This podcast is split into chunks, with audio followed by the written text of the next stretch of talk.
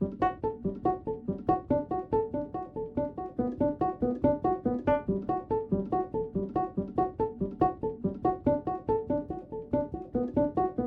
Trip en Occitanie. Un road trip radiophonique en ruralité à la rencontre des acteurs du monde rural. En 2022, le collectif des radios libres d'Occitanie, en partenariat avec la région Occitanie-Pyrénées-Méditerranée, a décidé de traiter sous forme de 12 documentaires inédits les problématiques du monde rural. L'Occitanie reste une grande région rurale. 4 habitants sur 10 précisément, 39% habitent en zone rurale, où le chômage est moins important qu'en ville. Ces 4 habitants sur 10 représentent quelques 2,3 millions de personnes sur la population totale de 6 millions. 92% des communes d'Occitanie, soit près de 5000 d'entre elles, se situent dans l'espace rural. Elles représentent par ailleurs plus de 66 000 km, soit l'immense majorité du territoire régional. Les radios sont sorties des villes pour une virée dans nos campagnes pour recueillir les témoignages des acteurs de nos ruralités, aussi riches que diverses. 12 documentaires sont disponibles sur les thèmes suivants la désertification médicale, la disparition des services publics, l'intégration dans nos villages, l'électronisme, les difficultés de l'agriculture, la viticulture et le climat, l'accès à la culture, l'exode des populations, la campagne ça nous gagne, l'intercommunalité, où sont passées les écoles et les métiers qui se perdent.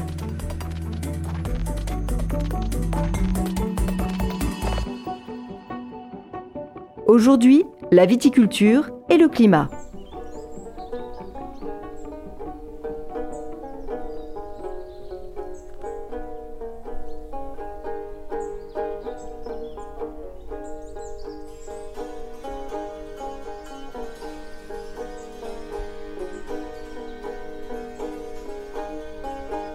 L'Occitanie, c'est le vin.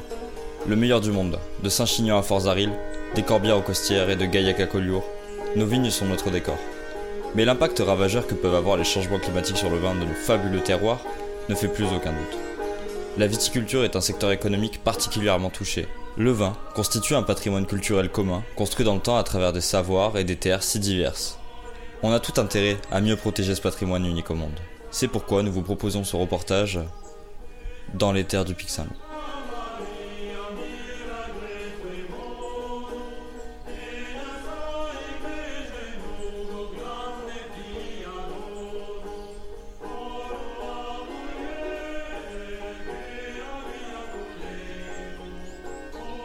Victorine Fraisse, jeune vigneronne du domaine de Villeneuve, nous raconte l'impact du climat sur ses vignes et son travail.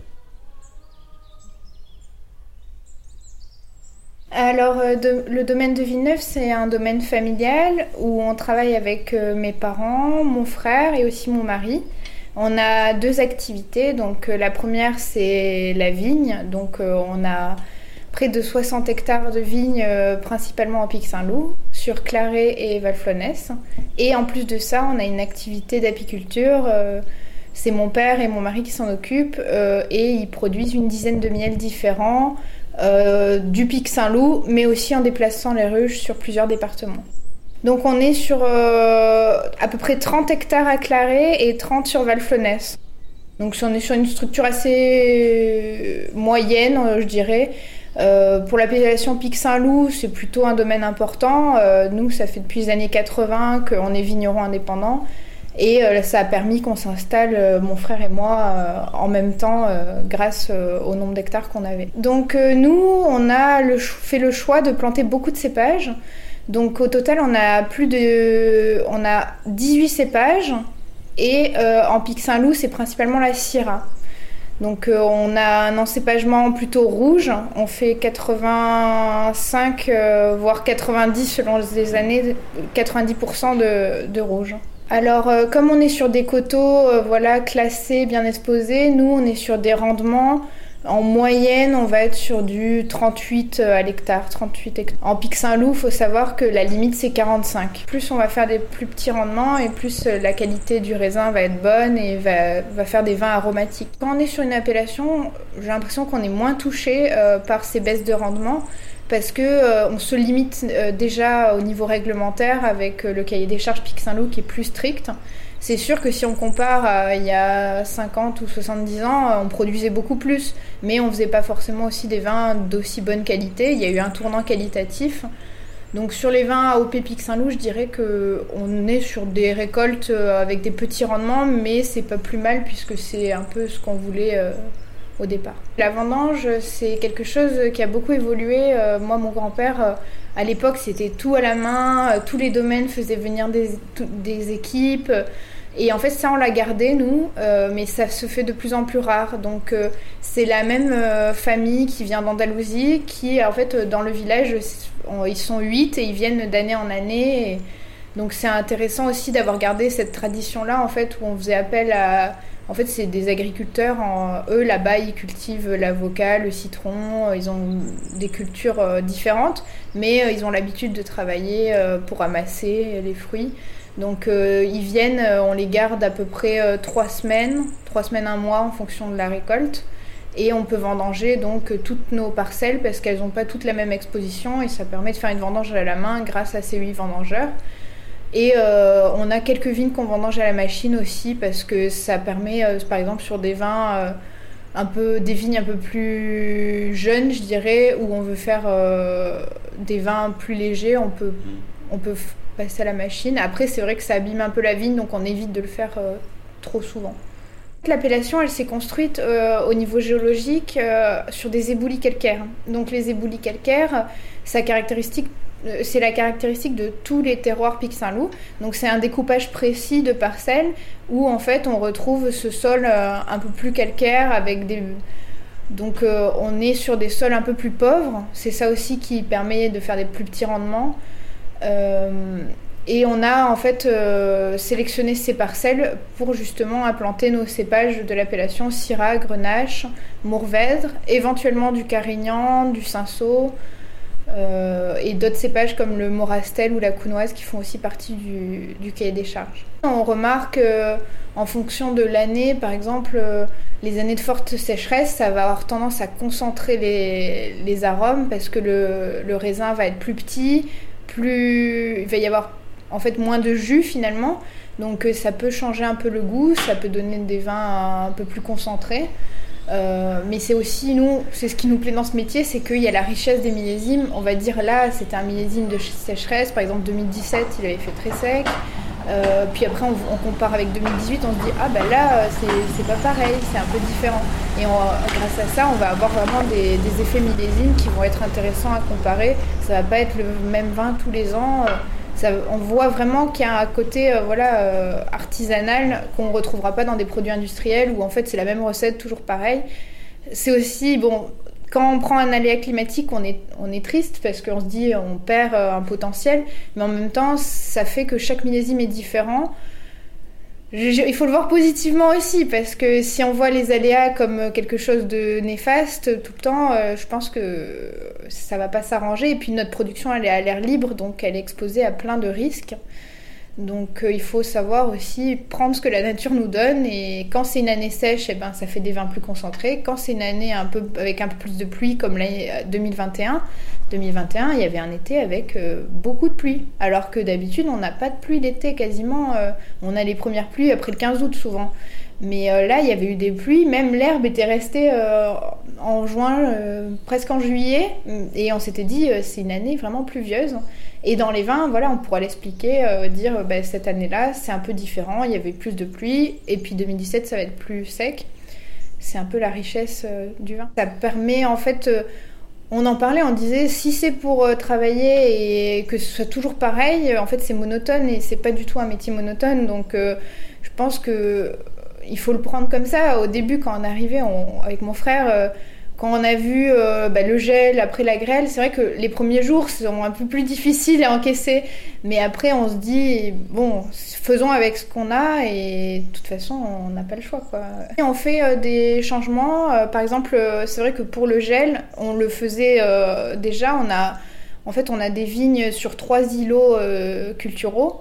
Donc, on a Claré, on a plutôt le côté du côté Hortus euh, de Valflonès. Donc là, on est sur euh, vraiment les éboulis en dessous de, l'Hortus et du Pic Saint-Loup. Et ensuite, on a aussi des vignes du côté Valcire, Lancire, plus au sud. Et c'est une zone un peu plus gélive, donc on taille plus tard. Donc déjà, mes parents, mon grand-père disaient il faut tailler plus tard à cet endroit-là. Et c'est vrai qu'en 2021, quand il y a eu le gel, eh ben, on n'avait pas encore taillé et ça nous a permis de sauver ces parcelles-là.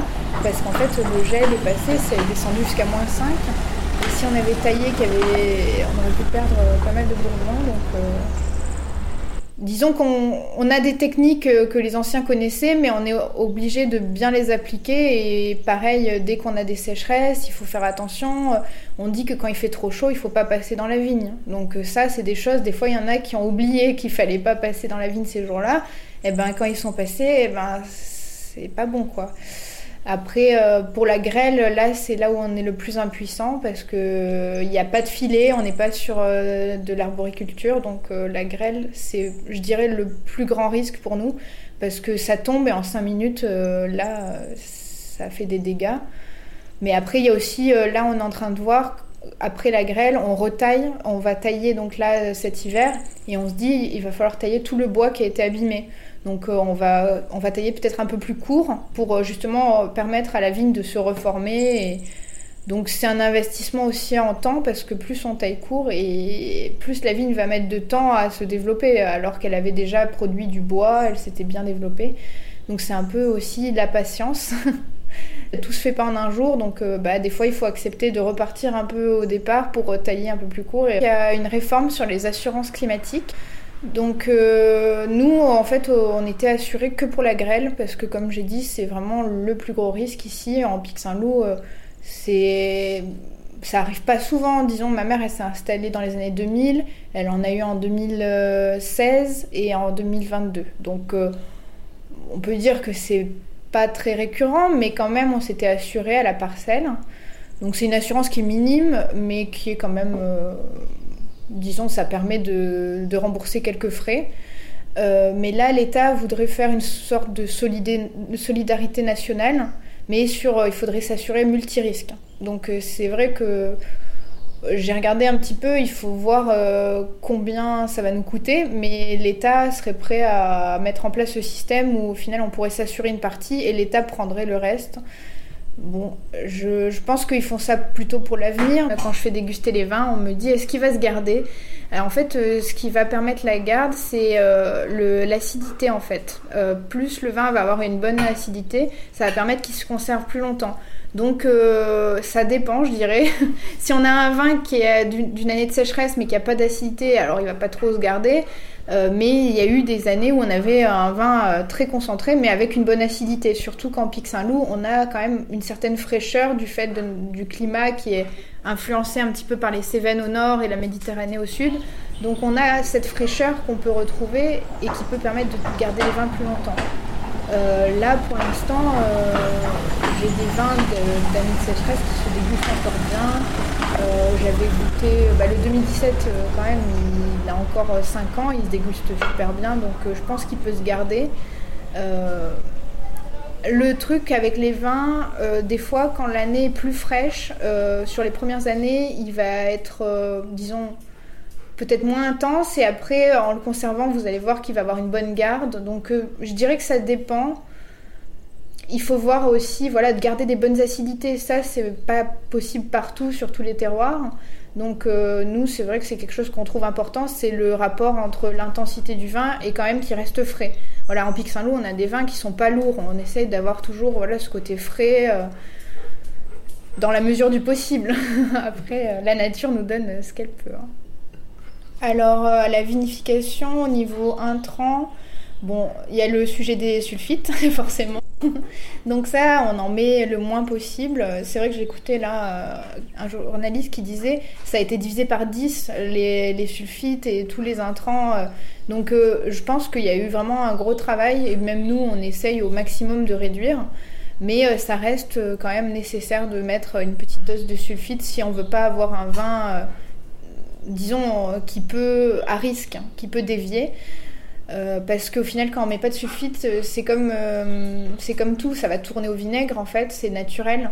Donc il y a certains vins nature, mais il faut les boire très vite. Donc là, on avait un projet de faire un vin sans sulfite, mais il va falloir que je vois d'avoir assez de clients qui sont intéressés pour pouvoir le vendre et le boire dans l'année, parce que ça se conserve. Enfin, ça peut se conserver plus d'un an, mais on a des risques de dire la bouteille euh, est pas stable. Donc nous, pour l'instant, on a décidé de conserver quand même un petit niveau de sulfite. Il faut savoir que c'est vraiment minime. Hein. Des fois, il y aura plus euh, de sulfite dans des frites industrielles ou dans du vinaigre. Ou... En fait, il y en a partout des sulfites. C'est un conservateur euh, qui a été utilisé depuis de nombreuses années ça crée le débat parce que euh, on se dit que les conservateurs c'est pas forcément le mieux. Mais pour le vin on n'a rien trouvé de mieux pour l'instant euh, que ça. Mais après au niveau donc de la cave nous ce qu'on fait c'est le maximum de travail à la main. Euh, donc on ramasse beaucoup en grappe entière comme je disais avec les vendangeurs. Et ça après en cave on fait des vinifications des macérations grappe entière. Ça nous permet d'avoir plus d'aromatiques et donc ça, c'est quelque chose qu'on aime bien faire. Et aussi, on aime bien aussi conserver euh, le savoir-faire de l'élevage en barrique. C'est vrai qu'on en parle moins parce que je sais les goûts, les goûts, c'est des fois on me dit j'aime pas la barrique. Euh, bon, ça peut être mal perçu, mais au final, quand on veut construire des vins plus complexes, c'est à mon avis la meilleure manière d'utiliser voilà des barriques françaises et de faire un élevage long. On va apporter une plus-value à son vin. Euh, et je trouve que c'est un peu, euh, disons, discrédité en ce moment parce que les gens ont peur que ces gougous euh, alors qu'en fait, si c'est bien intégré, euh, c'est très bon. En fait, il faut bien doser, il faut doser l'élevage. En fait, par exemple, 2021, quand le temps était plus humide, on a décidé, par exemple, de faire un élevage légèrement plus court en barrique pour justement que le niveau d'intensité de maturité du vin soit à l'égal de l'élevage. Donc, euh, par exemple, sur notre vionnier, on a décidé, au lieu de faire un an, on a fait euh, à peu près un peu moins de 10 mois. Et en réduisant de quelques mois, on a un vin où l'élevage est un peu plus fondu. Et c'est vrai que en fonction de l'année, voilà, on peut faire 10 mois, 12, euh, on, va jusqu'à 24 mois sur certaines cuvées. Et je trouve que c'est ça la richesse aussi, c'est de déguster, de dire là c'est prêt, là c'est pas prêt.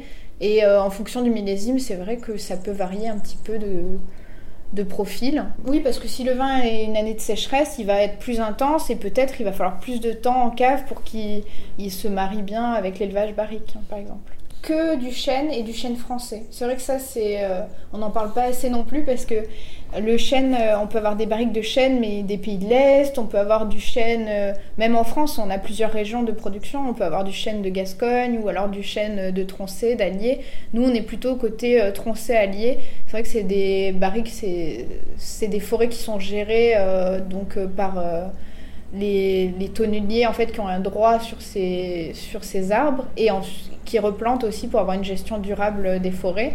Mais c'est vrai que là, ça a pas mal augmenté. Je pense que c'est tout augmente, mais les barriques aussi, parce que on se rend compte que c'est rare en fait le bois, euh, c'est un, un bien précieux aussi.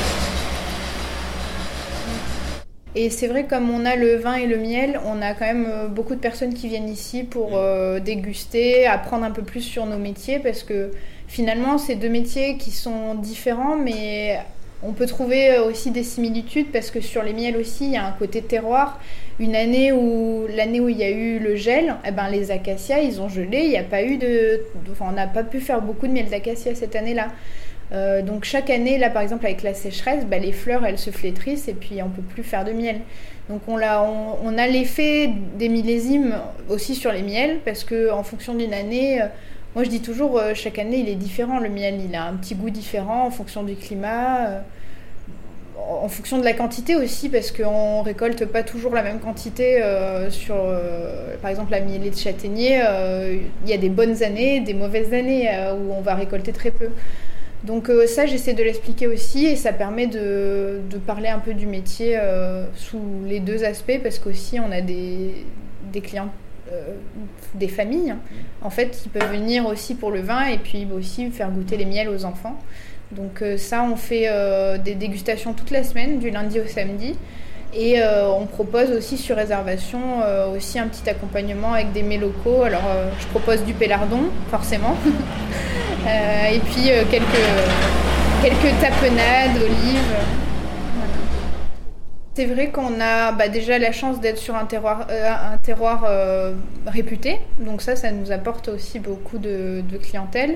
Et puis nous, depuis les années 80, on a notre caveau qui est ouvert, donc on a des gens qui viennent euh, des fois depuis 20, une vingtaine d'années. Donc on a une clientèle assez fidèle, mais qui se renouvelle. quand ils font la route des vins, voilà, c'est intéressant de s'arrêter en Pic Saint-Loup et chaque domaine est différent aussi, donc.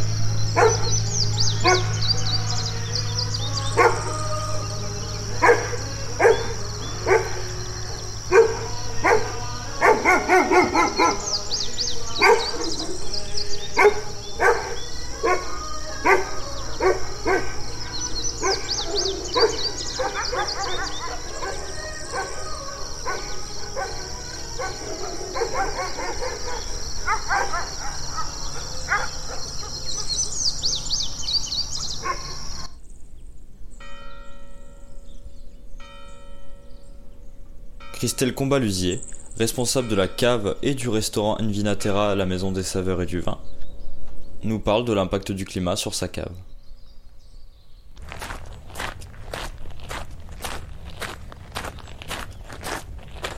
Euh, donc nous, la maison des vins Invinatera est basée à Sauterargues, euh, juste en, limite euh, du Gard, des terres gardoises.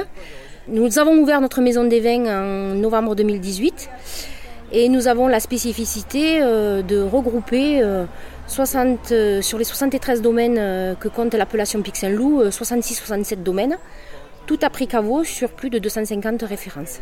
Alors effectivement, notre, notre, nous avons à cœur de mettre les valeurs du territoire en avant, c'est pour ça qu'on est vraiment spécialisé dans les vins du Pic Saint-Loup, mais nous avons quelques références incontournables du territoire national comme des côtes rôties, du condrieux, une belle gamme de champagne, mais aussi de l'Alsace, euh, des belles choses qui sont vraiment complémentaires avec euh, les, euh, vins de l'AOP Pixenloup. Ah ben, le label bio est, vraiment un, label très intéressant et important. nous sommes en, 2022 et aujourd'hui, qui n'est pas, ne prône pas le bio au quotidien, voilà. Euh, il y a vraiment un effort euh, depuis euh, qu'on a ouvert la boutique. Moi, je vois fin 2018, il y a presque la majorité des domaines qui sont engagés dans une démarche. Alors certes qu'elle soit bio ou qu'elle soit HVE, mais personne n'est insensible à ces démarches-là. Et il y en a beaucoup de vignerons qui sont même en troisième année de conversion. Donc il y a vraiment une, le pli est pris, le bon pli est pris pour euh, passer et avoir euh, cette l'appellation bio comme valeur importante de, promotion et de production des produits. C'est-à-dire que la, labellisation bio implique que tous les produits... alors déjà, il y a un point important. Le bio ne veut pas dire sans traitement. Ça, c'est déjà un, point important qu'il faut, euh, qu'il faut euh, aborder, parce qu'il y a souvent de l'amalgame qui est fait. Euh, le bio veut dire aucun produit d'origine synthétique, alors que des produits d'origine animale ou naturelle sont utilisés dans le bio. Et, et, c'est important de, le préciser.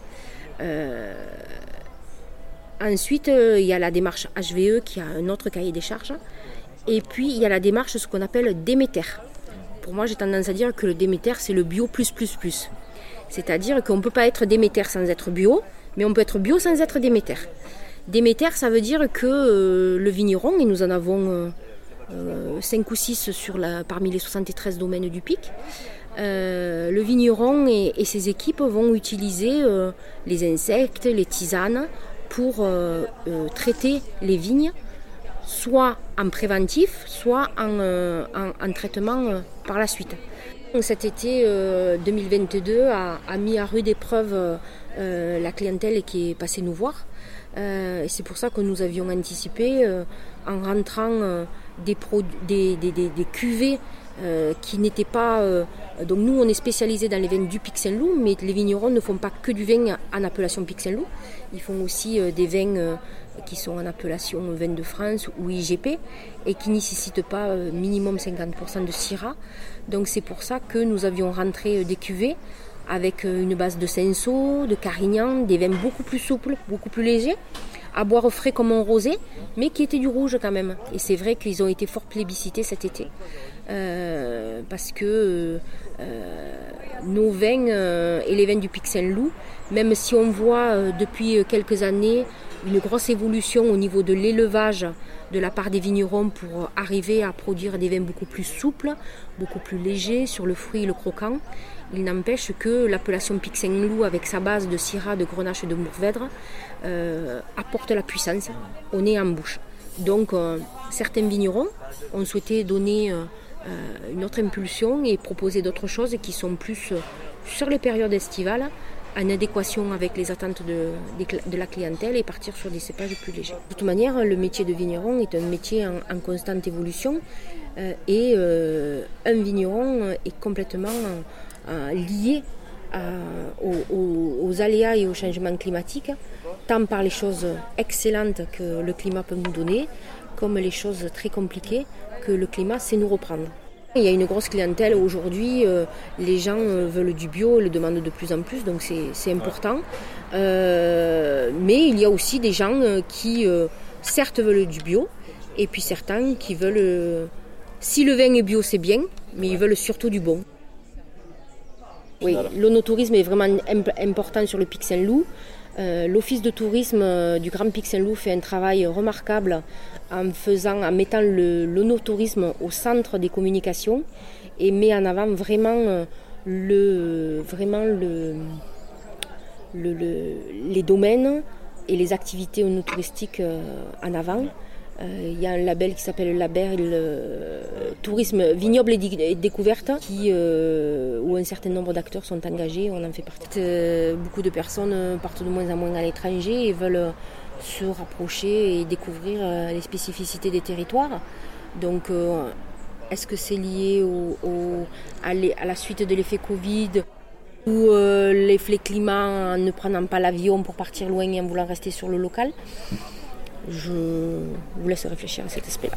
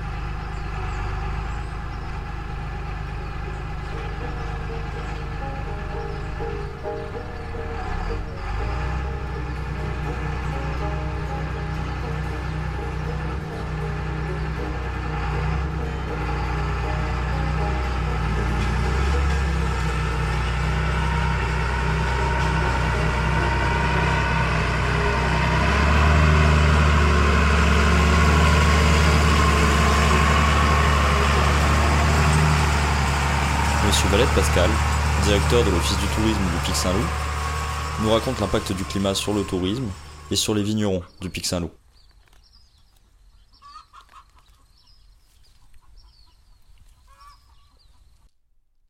sur le plan massif Pic Saint-Loup qui est en plan de prévention de, risque incendie feu de forêt. Euh, là, c'est pareil. Euh, le paysage, ben, il va évoluer euh, au gré, malheureusement, des incendies qu'on peut avoir. Il y a 5 ans, 6 ans maintenant, on a vu un incendie qui avait ravagé euh, tout le secteur sud du Pic Saint-Loup, hein, sur le côté ben, justement tout le secteur de de, de Saint-Bosile-de-Montmel et Sainte-Croix. Euh, donc là, on a forcément des impacts derrière. Hein. C'était des zones très boisées. Maintenant, euh, c'est une zone, euh, on va dire, avec des petits buissons un petit peu partout. et on a ce secteur de Garrigue, hein, puisque faut savoir que nous sommes sur un secteur de Garrigue. Ben la Garrigue, elle est habituée à la chaleur, mais elle est habituée à la chaleur comme tous les climats méditerranéens, avec des périodes où il fait très chaud et des périodes où il fait froid. Et ces périodes où il fait froid, ben voilà, hein, vous avez qu'à voir aujourd'hui. On est censé normalement être avoir un petit peu plus frais avec un peu de pluie. Euh, ben on a moins de pluie forcément, donc euh, moins d'eau, donc un impact sur les paysages. Hein. Regardez un petit peu dehors, c'est quand même assez sec. Même si on n'est pas une, des régions de, France les les les, euh, les plus touchées, puisqu'on a quand même encore de un petit peu dans les nappes phréatiques, mais voilà. Forcément, par rapport à, à, ça, on va avoir une évolution des paysages. Oui. oui, Alors après, euh, si vous voulez, ça rejoint, euh, ça rejoint euh, toutes les notions de, de, de tourisme durable. Hein. Euh, va falloir forcément prendre en compte ce réchauffement, tout simplement parce que ben, les paysages derrière, ils sont liés aussi à une activité touristique. Voilà. voilà. Et la, la, grande question que se posent tous les tous les offices du tourisme et de Navarre actuellement, euh, qui a été relevé notamment euh, lors des universités du, du, tourisme durable il y a, il y a quelques semaines. Euh, rupture ou transition par rapport aux formes de tourisme actuelles. Voilà. Donc impact sur les paysages forcément. La rupture 2019, la Covid. Euh, 97% de notre fréquentation, ce sont des gens euh, de la région, grande région. Alors quand je dis grande région, grosso modo Toulouse, Lyon, Marseille, et euh, week-end et, et, vacances en, en local. Voilà, c'est-à-dire euh, grosso modo euh, euh, les Cévennes, Nîmes, et on descend à peu près jusqu'à Narbonne. Voilà, là, oui, oui, oui, oui. Première demande, première demande dans, dans nos deux bureaux d'information touristique, les activités de pleine nature et surtout la balade et la randonnée.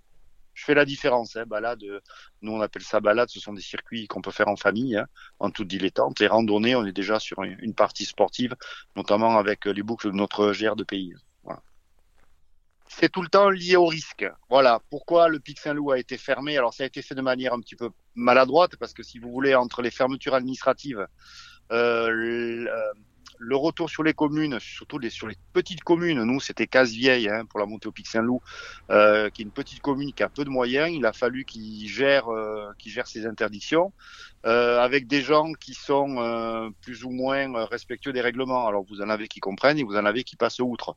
Sauf que derrière, lorsque vous mettez une interdiction, ben, malheureusement, euh, il faut pouvoir faire respecter cette, cette, cette interdiction. Euh, en sachant que la montée au Saint-Loup, c'est une véritable passoire. Vous avez la montée officielle qui est à partir de Casse-Vieille, mais on peut venir du nord, de Saint-Martin, on peut venir de Saint-Mathieu-Tréviers, voilà. Donc c'était plus euh, une inter... alors une, une, interdiction totalement liée au risque, hein, au risque incendie feu de forêt, voilà. Euh, effectivement, sur le sur le massif du Pic Saint-Loup, il y a un feu qui part ça serait une catastrophe parce que là, ça s'embrase, ça sera pas 10 hectares, quoi. Voilà. Alors, il se renseignait en amont, mais le problème, si vous voulez, c'est que quand vous êtes en vacances, vous prenez toujours peut-être pas la peine de lire le Midi Libre, de regarder les informations régionales. Alors, nous, on a balancé sur les réseaux sociaux, la préfecture a fait pareil, on a mis des, des écriteaux partout, mais vous aussi, vous êtes parti en vacances. Il y a des moments, ben, on est en vacances, voilà. Ah, si on montait au Pic Saint-Loup, vous arrivez, vous avez une barrière avec un petit bout de papier collé signé du préfet avec arrêté du maire c'est pas c'est pas toujours top. Alors nous on a essayé de de, de, de, faire une information autour de ça, mais euh, voilà, euh, c'est quelque chose qu'il va falloir beaucoup plus anticiper l'année prochaine et, et, sur les sur toutes les saisons estivales à venir, il va falloir nous qu'on se renouvelle et qu'on arrive à proposer autre chose que, que nos classiques. Alors c'est pour ça que je vous disais tout à l'heure qu'on est actuellement dans, dans, dans ce constat, rupture ou transition. Euh, nous, actuellement, on, s'appelle Grand Pic Saint-Loup Tourisme. La communauté de communes s'appelle Grand Pic Saint-Loup. On a le Pic Saint-Loup qui est en plein milieu et qui est la chose la plus demandée euh, en matière de randonnée. Euh, notre AOP s'appelle Pic Saint-Loup et on communique sur le, le, Pic Saint-Loup, une autre idée du voyage. Grosso modo, on a le Pic Saint-Loup. Venez chez nous, c'est génial mais ne montez pas au Pic Saint-Loup. Donc, si vous voulez, euh, sans tomber dans la schizophrénie, il va falloir au bout d'un moment qu'on arrive à, à, à, trouver de nouvelles formes. Alors, on est en train de le faire, hein, ça se développe énormément. Hein.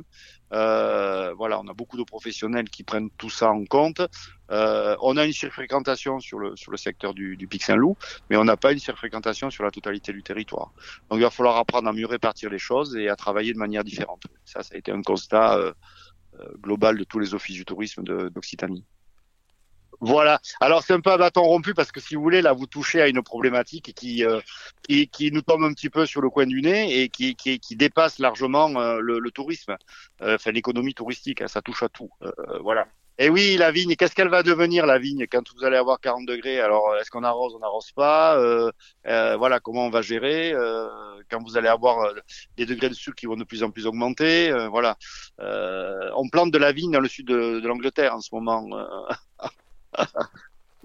oui, oui, parce que on se dit dans 10 ans, si ça continue comme ça, ben, on aura un climat qui va forcément évoluer avec ces périodes de forte chaleur. Euh, là, actuellement, franchement, ce qui se passe, c'est pas serre. Hein. On a des moustiques de partout. On a, voilà, c'est pas, c'est un petit peu compliqué, un petit peu compliqué à gérer. Ouais.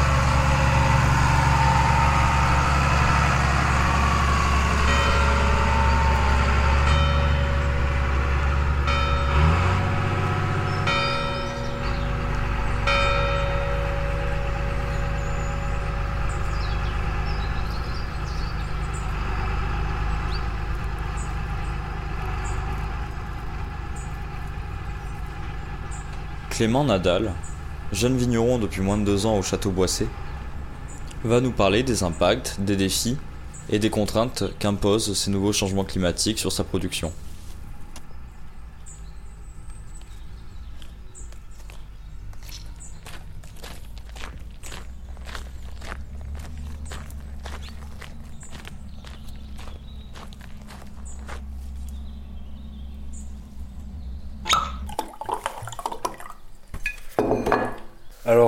Du coup, Château Boissé, on est vignerons euh, et viti puis viticulteurs et de nouveaux vignerons depuis cette génération. Donc euh, ça a commencé il y a, un paquet de temps avec le premier achat des vignes euh, sur Valflonès. On a été en cave particulière, donc on vinifie nous-mêmes la récolte. On a fait 40 ans en cave coopérative et ça fait maintenant 8 ans qu'on est de nouveau en cave particulière, donc on vinifie l'ensemble de la récolte. On a à l'heure actuelle 50 hectares de vignes qu'on exploite et qu'on vinifie. On est euh, du coup dans une démarche un peu de renouveau, puisque ça fait un an et demi que je suis sur l'exploitation et j'essaye de, prendre conscience de tous les enjeux actuels euh, au niveau de la culture, de l'agriculture et euh, de l'économie aussi, malheureusement. Enfin, les contraintes qu'il faut quand même qu'on arrive à produire pour, vivre. Donc actuellement, le domaine il en est là et on s'en sort bien. Au château Boissé, du coup, on a la moitié des vignes qui sont en AOP Pic Saint-Loup, donc 50% de vignobles. Euh, donc forcément, sur ces 50% de Pic Saint-Loup, on a 50% de Syrah, parce que c'est le cahier des charges qui le veut. Donc on a en gros un quart du domaine qui est cultivé en Syrah. Sur le second cépage qu'on est, euh, les, on a trois seconds cépages qui sont à équivalence entre 5 et 10 hectares, qui sont le Grenache, le Mourvèdre et le Cabernet Sauvignon. Et ensuite, on a des cépages qui sont un peu plus qui sont locaux aussi, mais qui sont un peu plus anecdotiques en, termes de superficie, comme euh, le Carignan, du Petit Verdot. Euh, on a de la Rossane, de la Marsanne, du Vermentino. Donc c'est quand même assez hétérogène. Donc c'est pas fameux cette année.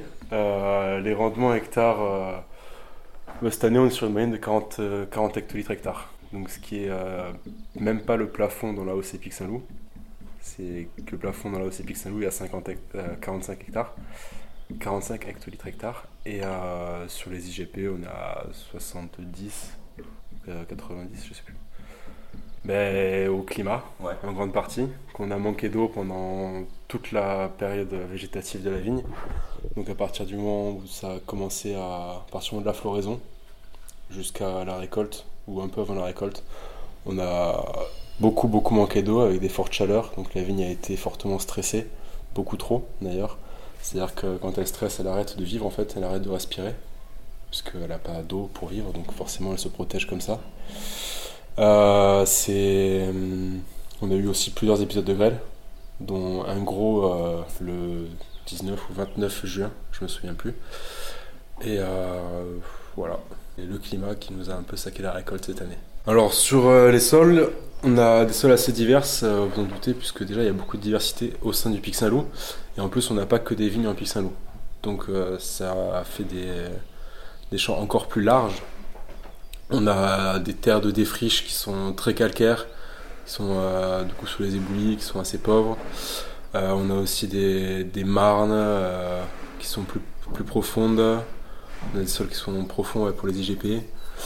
C'est assez hétérogène. Et on a aussi des pics Saint-Loup avec quand même de la terre, donc des réserves hydriques qui sont relativement importantes, qui nous permettent de, sur des années comme ça, de faire un peu de, raisin quand même.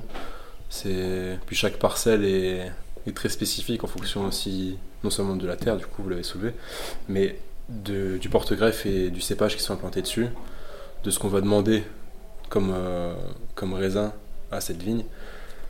Du coup, c'est assez, assez complexe et ça se réfléchit à la parcelle. Quoi. Des impacts climatiques sur le sol, euh, à part des gros coups de chaud qui peuvent euh, un peu stopper la vie microbienne du sol, ou, du moins la ralentir, euh, j'en vois pas vraiment là de tête euh, qui, qui influe directement sur le sol. Par contre, sur la vigne, bah oui, forcément la, sécheresse, euh, la grêle qui va couper la récolte, couper les feuilles.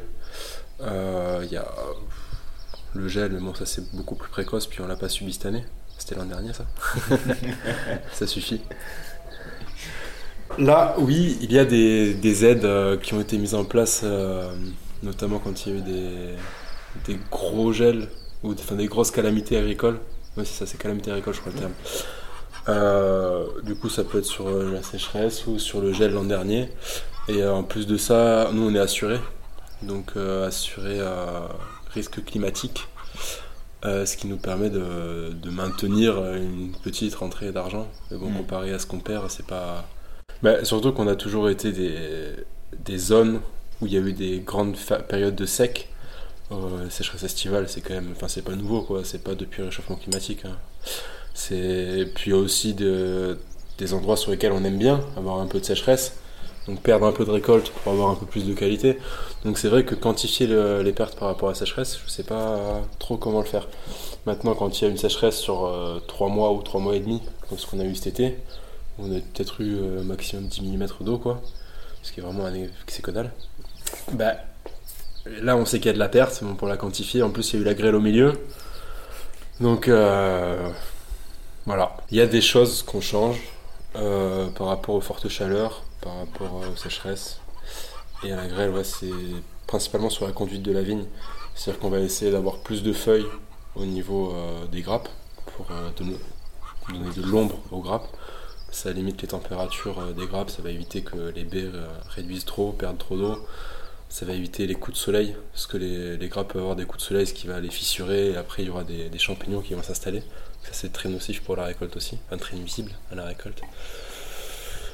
Ensuite, euh, au niveau de la gestion de l'herbe, euh, est-ce qu'il faut de l'herbe, est-ce qu'il faut pas de l'herbe, est-ce qu'il faut euh, couvrir son sol pour le protéger du soleil, ou est-ce qu'il faut labourer pour conserver son eau? Là, il y a beaucoup de débats. moi, j'ai essayé différentes méthodes, j'ai pas trop eu de conclusion c'est-à-dire que j'ai vu des impacts mm. sur la récolte, mais de là à savoir réellement ce qui se passe dans le sol et quels sont les, les tenants et les aboutissants de la chose, c'est un peu plus compliqué, surtout à mon âge.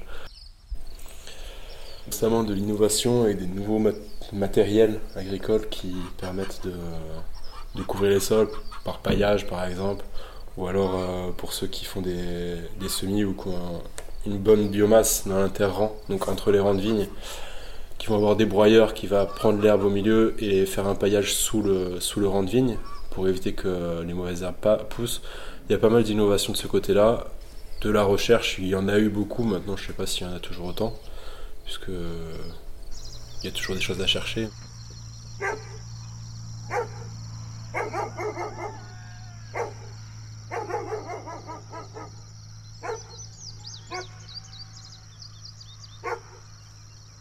Euh, en parcelle, ouais, j'ai une parcelle qui est très très sensible à, la sécheresse. C'est une, défriche de Mourvèdre qui est sur des sols euh, très peu profonds. C'est-à-dire que la, roche-mère est pas très loin de la surface.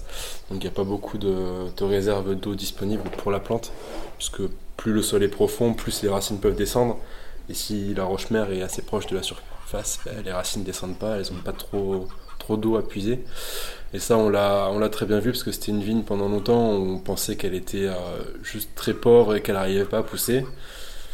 Et en 2018 et 2020, il y a eu euh, des printemps très pluvieux et euh, aussi jusqu'à le milieu de l'été des fois. Et donc là, on a vu en fait que la vigne avait du potentiel et qu'il lui manquait juste un peu d'eau pour, pour exploiter toutes ses capacités. Mais on a un forage déjà sur cette parcelle qui n'est pas exploité à l'heure actuelle. Euh, on va réfléchir pour mettre en place de l'irrigation, sûrement au goutte à goutte, puisqu'on n'a pas un débit suffisant pour faire euh, autre chose. Puis en termes d'économie d'eau, c'est quand même le plus, le plus viable, même si agronomiquement parlant, c'est pas le mieux. C'est-à-dire que j'ai les convictions qui sont là. Euh, on est passé HVE depuis deux ans. moi, j'ai envie de le faire. Après, au niveau du coût de production, de la valorisation des produits, des risques potentiels qui s'ajoutent, euh, que ce soit surtout pour les maladies fongiques ou alors les, les virus qui se promènent dans nos petites vignes. C'est c'est pas pour l'an prochain. L'an dernier, je disais pour c'était pour cette année, puis là j'ai un peu plus pris conscience. Euh. Il n'y a pas tant de difficultés que ça, c'est une charge de travail supplémentaire. Et le, truc il est là. Puis ça fait uniquement un an et demi que je suis sur l'exploitation, donc euh, que je prenne mes marques, que je me, je rôde un peu, ça serait pas plus mal. Mais au niveau du raisonnement et euh, de l'application des produits, du travail du sol, etc., j'essaie d'y coller le plus possible, puisque c'est c'est ce que j'ai envie de faire. même dans notre vignoble, il y a des vignes euh, sur lesquelles on peut, on peut investir beaucoup de temps et, et d'énergie parce qu'on on a bon espoir et puis on sait quelles ont les capacités. Il y en a d'autres sur lesquelles on a moins envie parce que euh, moi il y en a depuis que je suis gamin je les trouve pas belles j'ai pas envie de les travailler. Enfin j'y vais je les travaille comme il faut. Mais dans le sens que on peut pas arriver sur une exploitation et travailler 50 hectares de vignes tout bien tout nickel d'un coup. Du coup je suis obligé de prioriser certaines parcelles plutôt que d'autres. On est je dirais pas obligé puisqu'il y a beaucoup de gens qui font des beaucoup, pas beaucoup de gens qui font des vinifications sans intrants. Euh, maintenant, là, pour ces volumes-là, puis euh, vu les marchés qu'on a à nous, euh, qui sont quand même d'avoir des produits propres, droits, et avec une bonne durée, une bonne espérance de vie dans le temps, on est obligé d'avoir des, intrants, et, à la vigne, c'est pareil. Il y, y, a des intrants phytopharmaceutiques, phytosanitaires, pour protéger la plante, et et ceux qui en font pas, bah, ils font pas de récolte. Quoi. Euh, ça, ça va être un antioxydant, un, un anti. Euh, un bactéricide, enfin ça va, ça va protéger le vin euh, des défiations microbiologiques, ça va protéger le vin de l'oxygène, et donc c'est ce qui permet de conserver le vin pendant plus longtemps. C'est le l'intrant qui fait le plus de bruit, parce que c'est celui qui donne mal à la tête. Maintenant, euh, des sulfites, il y en a de partout. Il y en a euh, dans les yaourts, dans la charcuterie, euh, il y en a de partout. Vraiment, c'est on se rend pas compte. Sauf que dans le vin, vous avez plus tendance à prendre une cuite au vin et avoir mal à la tête, alors que du jambon et, du yaourt, il n'y a pas trop le même problème. Donc on a nous aussi une cuvée sans sulfite, qui est pour l'instant un Cabernet Sauvignon. L'an prochain, ça sera sûrement un Mourvèdre, puisqu'on veut changer le profil du vin. Euh, c'est notre entrée de gamme. Euh, on, le, destine à une consommation rapide. Il, va très bien, mais euh, je ne pas garder trop longtemps. Quoi. C'est pas, c'est pas le but de la cuvée, si vous voulez. Mm. Puis on, pourrait le garder, mais je pense que ça serait pas bénéfique. Donc autant le boire. Oh, non, pour nous, ça fait 3 ans qu'on a cette cuvée sans sulfite. euh, Ça s'est fait un peu tout seul en fait. C'est-à-dire qu'il y a une année, on s'est retrouvé avec une cuve qu'on n'avait pas sulfitée parce qu'il n'y avait pas besoin. C'est-à-dire qu'on ne va pas chercher à sulfiter en permanence, mais cette année, cette cuve, on ne l'avait pas sulfitée du tout. On s'est dit, ben, on va la laisser comme ça puisque c'est bien, c'est droit, c'est joli. Donc on l'a mise en bouteille et puis c'est parti de là en fait. On a trois fûts. Ouais, c'est tout petit. Ouais. C'est là aussi c'est parti d'un coup de tête il y a trois ans, en 2019, suite au décès de mon grand-père euh, qui lui était un grand fanat des, des cuvées. Euh, lui il aimait beaucoup le Bordeaux boisé. Du coup euh, c'était un grand débat avec ma mère qui aime pas trop ce qui est sur fût. Donc juste après son décès il y a eu les vendanges et ils ont décidé de faire de marquer le coup en achetant deux fûts de chêne. Donc euh, ils ont fait une première cuvée euh, en 2019 qu'on a nommé Mon Père. Et on a racheté un troisième fût l'an dernier. Donc euh, petit à petit on va, on va étoffer notre parc de fûts de pour essayer de, de travailler parce que c'est quand même un travail intéressant tant sur la conservation que sur l'aromatique des vins. Et, on, aime bien, on aime bien faire ça. On a un caveau qui est du coup à Valfenès, la départementale qui fait de Montpellier à Quissac. Euh, bah c'est un peu.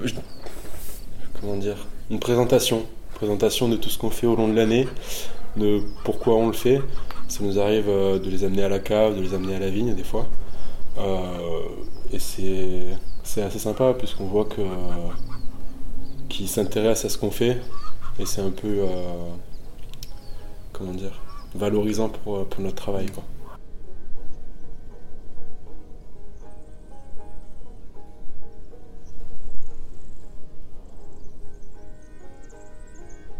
Nous touchons à la fin de notre reportage sur le territoire du Pic Saint-Loup et les impacts du climat sur celui-ci. Je tenais à remercier tout particulièrement toutes et tous les acteurs que nous avons pu rencontrer lors de notre petit passage au Pic Saint-Loup. Victorine Fraisse, vigneronne au domaine de Villeneuve. Christelle Combalusier, responsable à Invinaterra. Monsieur Pascal Vallée, directeur de l'Office du tourisme du Pic Saint-Loup. Et Clément Nadal, jeune vigneron du château Boissé. Merci encore de nous avoir écoutés. Merci encore à eux pour leur accueil. Vous pourrez trouver toutes les informations nécessaires à leur sujet sur le site grandpicsaintloup-tourisme.fr.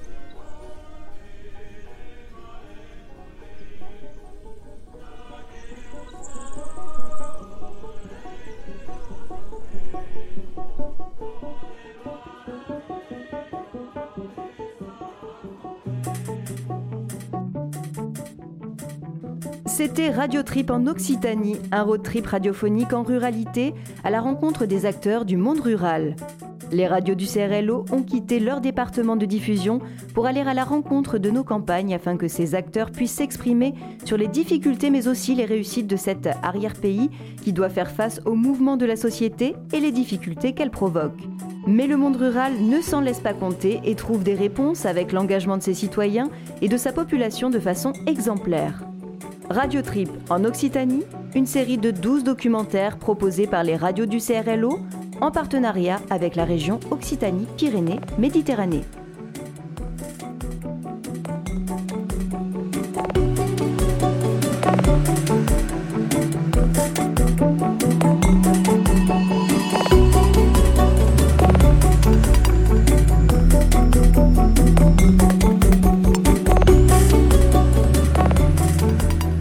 L'intégralité de ces 12 documentaires en podcast sur les sites web des radios du CRLO ou sur le site du CRLO www.crlo.fr.